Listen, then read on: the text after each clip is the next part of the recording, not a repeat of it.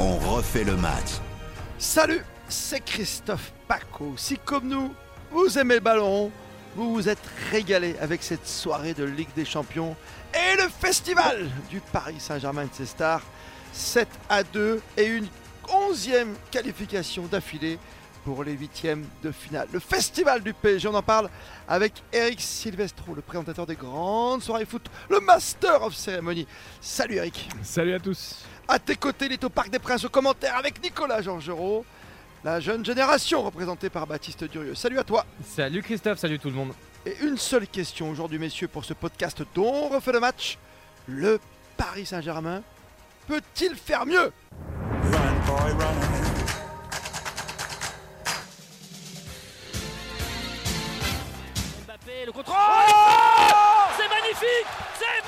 magnifique Sur la transversale d'Akimi, la frappe enroulée juste en dessous la lucarne de Kylian Mbappé qui signe lui aussi un doublé. Neymar face au gardien. Eh, Le 3-0 poteau Le 3-0 magnifique, Neymar qui fixe le gardien. Et le poteau rentrant absolument fantastique. Le but de Messi, le but d'Mbappé et le but de Neymar, c'est magique 3-0 au Parc des Et au final, ce score de 7 buts à 2. Euh, Baptiste, tout de suite, tu t'es régalé. C'est un des meilleurs matchs que tu jamais eu du PSG, même si, bon, allez, entre guillemets, ce n'est que le Maccabi Haïfa.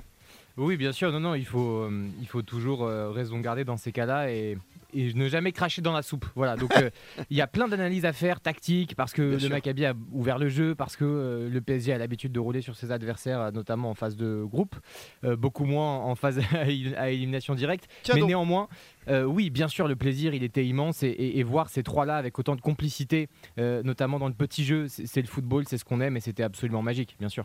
Ils sont en place, surtout devant, Eric Silvestro.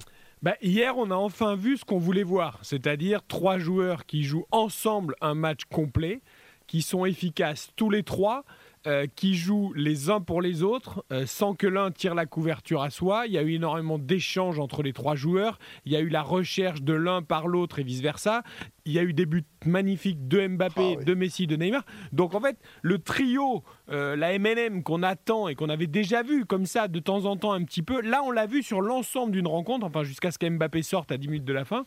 Et on l'a vu dans un match entier et sans vraiment, encore une fois, d'égoïsme ni de la part de Messi, ni de la part de Neymar, ni de la part d'Mbappé. Chacun dans son rôle, en faisant briller les autres quand il fallait faire briller les autres et en se faisant briller soi-même quand c'était possible aussi. Donc ça, c'est sûr que c'est très intéressant. Mais enfin, ça ne résout pas évidemment tous les problèmes du PSG et ça n'apporte pas toutes les garanties pour la suite. La question est toute simple. Le PSG peut-il mieux faire après tout ça, même si effectivement il y a des réglages, il y a un système à trouver derrière? Euh, bah, Peut-il mieux faire tu, tu- tu parles de, de cette. euh, camp- qu'on a vu, ça nous a ébloui, tu vois. Ah, évidemment, euh, on va être pragmatique.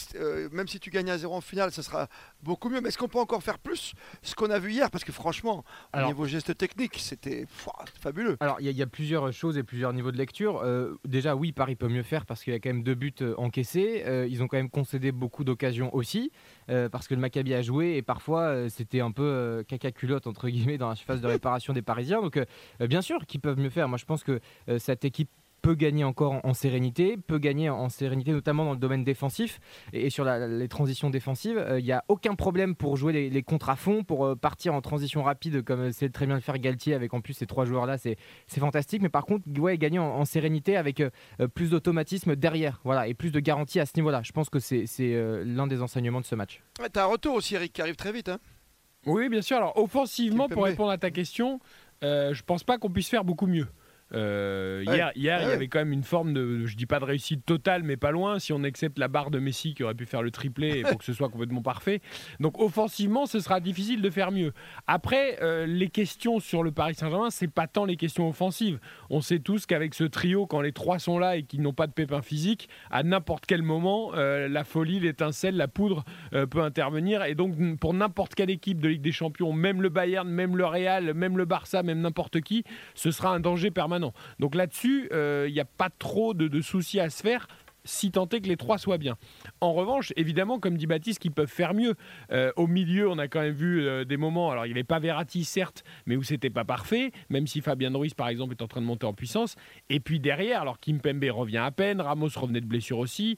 Euh, Hakimi, moi je trouve que c'est quand même toujours limite, limite en phase défensive. Mm. Donnarumma, je suis désolé, je suis toujours pas rassuré euh, sur la façon dont il gère les temps faibles, les temps forts, en dehors de- des arrêts sur sa ligne. toujours un doute, toi, t'as raison. donc, en fait, moi je trouve qu'on n'est pas tellement plus avancé après ce match du Paris Saint-Germain. On a passé une super soirée, on s'est régalé, on a vu du super foot, on a vu des super buts, mais sur l'ensemble des questions que l'on pose autour du Paris Saint-Germain pour cette saison, je trouve qu'on on n'avance pas vraiment. Et c'est normal d'ailleurs que sur un match contre une équipe euh, agréable là, d'ailleurs à regarder Oui, jouer oui, le Maccabi Haïfa, mais qui n'est pas un ténor européen, c'est normal qu'on puisse pas tirer de conclusion. En fait, moi je trouve qu'on a que des confirmations euh, dans ce match contre le Maccabi. Ouais, après tu sors de deux matchs face à Benfica, toi j'allais dire presque aller-retour, où tu restes sur du nul, tu restes sur deux équipes qui sont, qui sont mesurées, tu te dis qu'il y a quand même danger pour la suite de la compétition.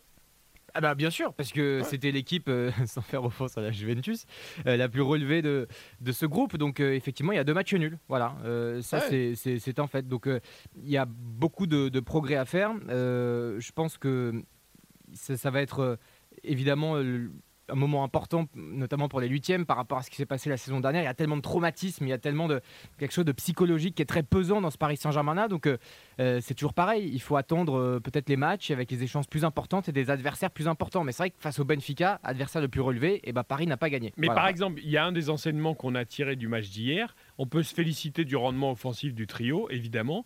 Mais on a aussi vu, mais on le savait déjà, c'est pas une surprise, euh, que euh, Mbappé et Messi notamment euh, marchent beaucoup et ne défendent jamais. Ah oui. Alors c'est parce qu'ils doivent aussi garder du jus pour les phases Oui. offensives. Oui, mais je veux dire, euh, contre le Maccabi Haïfa, c'est pas très grave.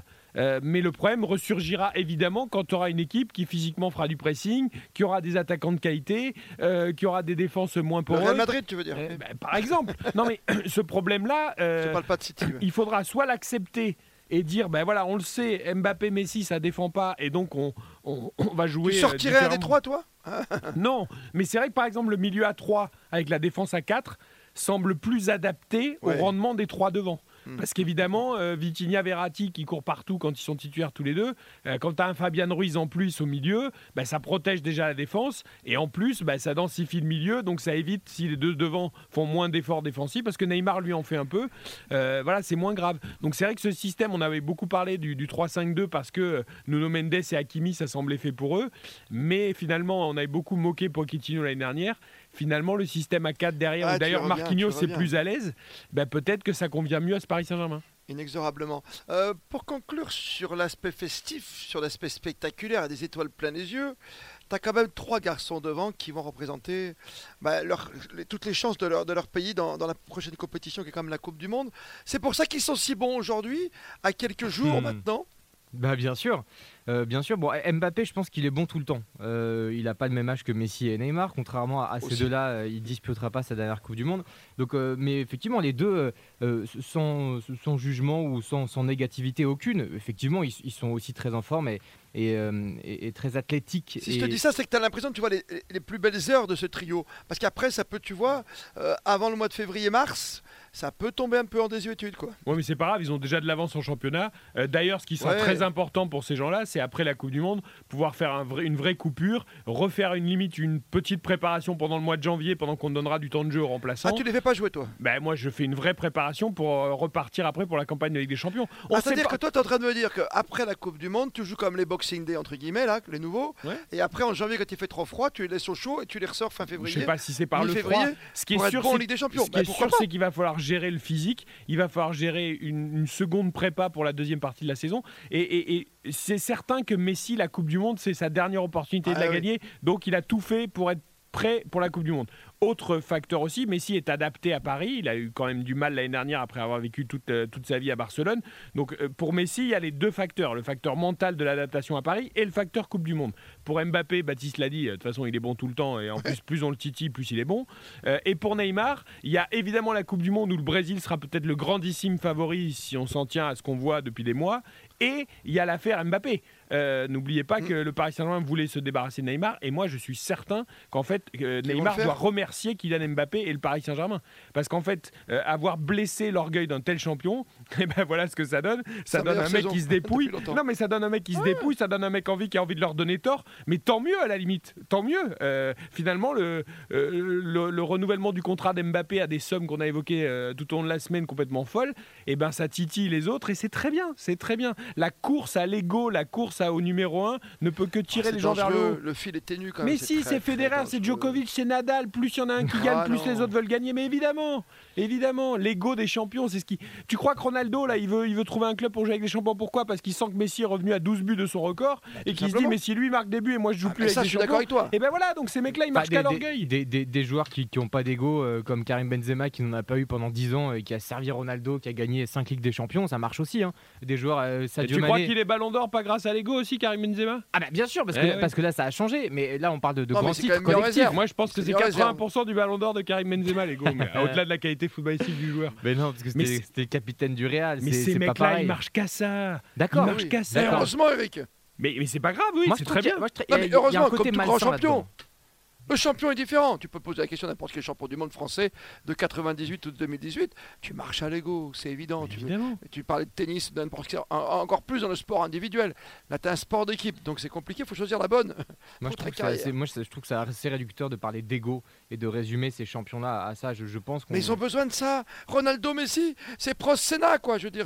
T'as tellement envie, quoi. Mais non, mais bien sûr. Bah, après, on peut partir à la base. hein. Quand tu es footballeur professionnel, forcément, tu as de l'ego. Tu, tu, tu, tu arrives dans un centre de formation avec 1000 gamins, euh, ne serait-ce que pour être pro déjà. ne serait-ce que pour être pro et faire partie des, des effectifs professionnels, déjà, ça veut dire qu'on a un sacré mental et qu'on a fait déjà un sacré parcours. Donc effectivement, à ce niveau-là, il y a de l'ego. Mais moi, je pense pas que ce soit l'alpha et l'oméga euh, de, de- de la réussite sportive d'une équipe. Loin de là. Ouais, écoute, c'est très intéressant. En tout cas, c'est un débat passionnant encore une fois avec vous, messieurs. Baptiste Durieux et Eric Silvestro de la Grande Radio, avec des soirées de Ligue des Champions à suivre, notamment encore la semaine prochaine, parce qu'il faudra quand même jouer la première place du groupe pour le Paris Saint-Germain. Il y a quoi? Il y a plus 4 de différence avec Benfica, c'est ça? Oui, tout va bien, Christophe, tout va bien. Oui, bah c'est la Juve. Mais la Juve veut garder. eh, la Juve veut quand même rester en Europe. La Juve va jouer quand même à fond la Ligue Europa. Tu vois ce que je veux dire? Euh, bah, s'il la joue, parce que c'est pas sûr du tout qu'il la Oui. joue. Euh, la Juve, je crois qu'ils ont trop de problèmes là, Euh, entre l'effectif vieillissant, les problèmes en justice, euh, les dettes, c'est une catastrophe. Euh, voilà, la Juve, je pense qu'ils essayent surtout de s'en sortir tant bien que mal. Ils arrivent même pas à virer leur entraîneur parce qu'ils ont plus un rond. Euh, donc voilà, la- le, le PSG doit aller marcher sur la Juve à, à Turin et puis c'est tout quoi.